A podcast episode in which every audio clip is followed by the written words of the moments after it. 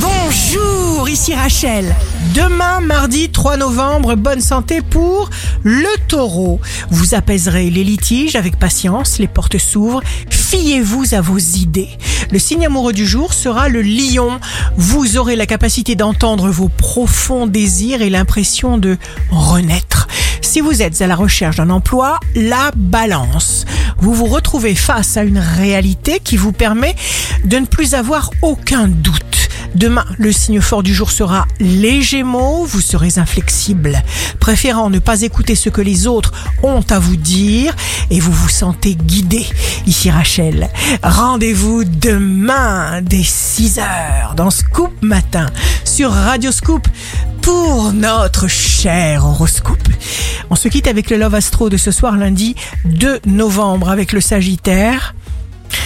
Le baiser est une morsure civilisée. La tendance astro de Rachel sur radioscope.com et application mobile Radioscope.